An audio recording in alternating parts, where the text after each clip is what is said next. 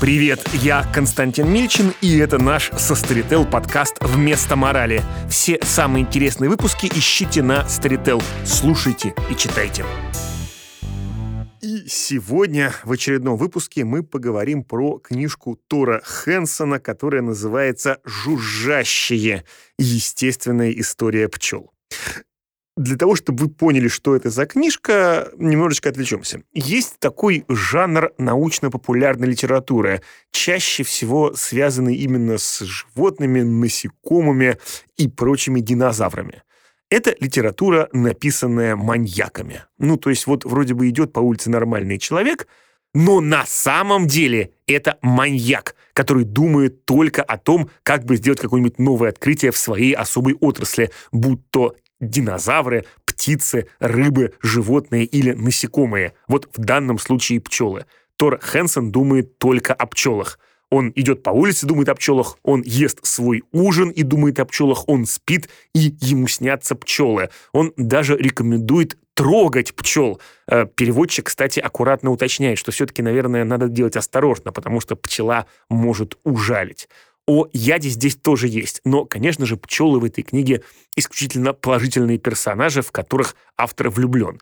И нас эта страсть не может не, не вдохновить. Ну, если человек искренне влюблен в пчел, то, может быть, и нам стоит любить нашу работу. Как эта книжка устроена? Ну, среди прочего, Хэнсон описывает разнообразные путешествия. Как он приезжает в какое-нибудь далекое место, а там, да, вы угадали, там пчелы. Или как он сидит дома и ждет важные посылки из Латвии, а там, конечно же, пчелы. Или как он любит янтарь. Не потому, что янтарь это красиво, а потому что благодаря янтарю он может увидеть, как выглядели пчелы много-много лет назад. Ну, наверное, все знают, что иногда в янтаре э, какие-нибудь замирают навечно некоторые мушки, букашки, и вот в частности пчелы. Вот нет э, больше радости для людей вроде Хэнсона, чем пчела, замершая в янтаре. Ну, а сцена, где он у давно уже мертвой пчелы обнаруживает, что у нее отвалилась голова, и он пытается приклеить эту голову обратно, ну, мы все помним, как выглядит пчела, это довольно сложная процедура, но нет, может быть, лучше стоит, прежде чем при приклеивать голову обратно, посмотреть, как у нее устроена шейка.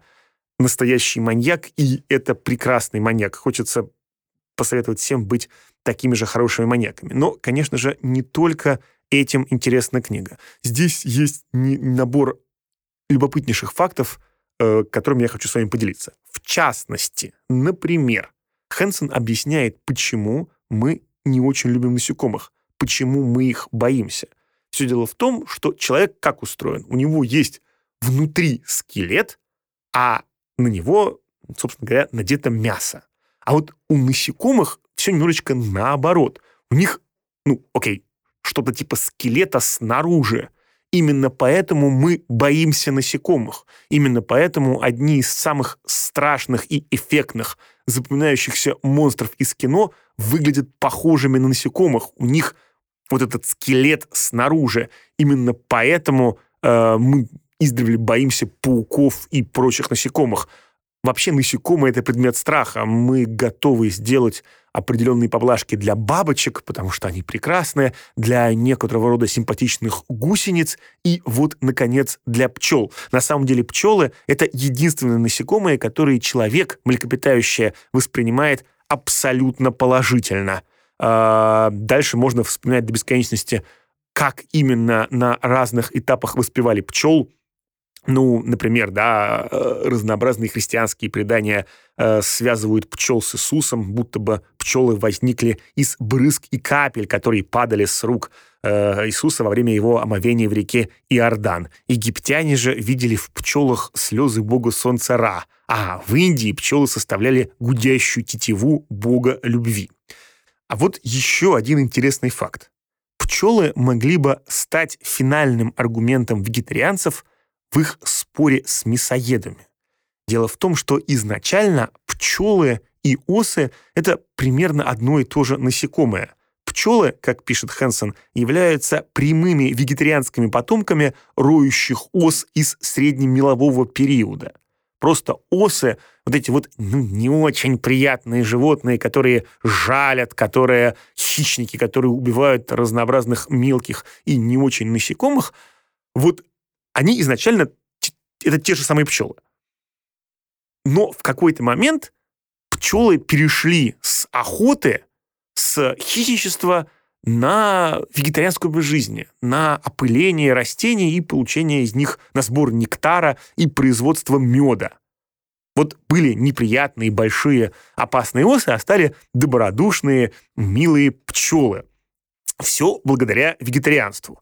Но, с другой стороны, понятно, что э, это очень было выгодное, это, это было очень выгодное решение, потому что вместо опасной охоты, которая где-то больше добыча, где-то меньше, тут вот э, такое мирное и более-менее стабильное, стабильный сбор урожая.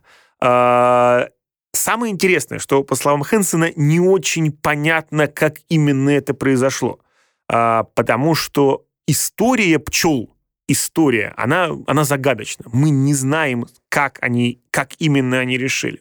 Просто потому, что это произошло, ну, там, где-то вот от 50 до 100 миллионов лет назад, и кроме вот тех упомянутых мною янтарных находок, ничего такого особенного нет. Мы не знаем, что именно с ними случилось, почему они перешли. Возможно, это было в то же самое время, когда э, и вымерли динозавры то есть примерно 70 миллионов лет назад. А, так или иначе, это одна из загадок книги, но прекрасных. Действительно, мне кажется, что вегетарианцам эту историю стоит взять на вооружение. Также в этой книжке можно прочесть о том, почему у пчел пять глаз, но это не точно. На самом деле у них в дополнении к паре больших глаз на верхушке головы есть еще три маленьких простых глазка. А, также о том, что у пчелиного хоботка есть еще маленький язычок, э, так что например, или о том, что пчелы близоруки, но отлично замечают движение на любом расстоянии. В общем, эту книгу и правда стоит прочесть, и, наверное, ничего лучше, чем прочесть книгу, которая навевает мысли о прекрасных летних лугах, по которым можно гулять, которые ароматно пахнут, а вокруг жужжат прекрасные добродушные вегетарианские пчелы. Это прямо идеальное чтение для сидения на карантине этой холодной весной. Ну, а вместо морали еще пара традиционных рекомендаций, что же прочитать еще кроме этой книжки. Ну, во-первых, стоит отметить, что у книги Тора Хэнсона «Жужжащие» есть один серьезный изъян – а после ее прочтения хочется немедленно перечитать книгу Яна Ларри «Приключения Карика и Вали». Надеюсь, что вы в детстве эту книжку читали. Если нет, почитайте. Там э, ученый случайно уменьшил своих детей, э, и теперь они должны выбраться, выбраться из, э, из дикой природы, где им постоянно угрожают насекомые, ну, поскольку они крошечные, то их, в общем-то, любая тварь может обидеть. Э, любой советский ребенок, который прочел эту книгу, был готов выжить, э, миниатюризировавшись. Ну, а во-вторых, э, стоит порекомендовать, конечно же, книжку э, замечательного современного палеонтолога Станислава Дробышевского, которая называется «Байки из грота». Вот там Дробышевский описывает какие-то ископаемые кусочки разнообразных предков современного человека – с такой же любовью, с какой, с какой Тор Хэнсон описывает пчел. И опять-таки это вот та самая любовь, которая может нас заставить жить и работать веселее и лучше. Я сегодня рассказывал о книге Тора Хэнсона «Жужжащая естественная история пчел». Читайте книги, слушайте книги и ни в коем случае не болейте. Чтобы послушать еще больше интересных выпусков и всегда получать их первыми, заходите в Storytel. Там еще аудиокниги, аудиосериалы, стендапы и лекции. Storytel. Жизнь в историях.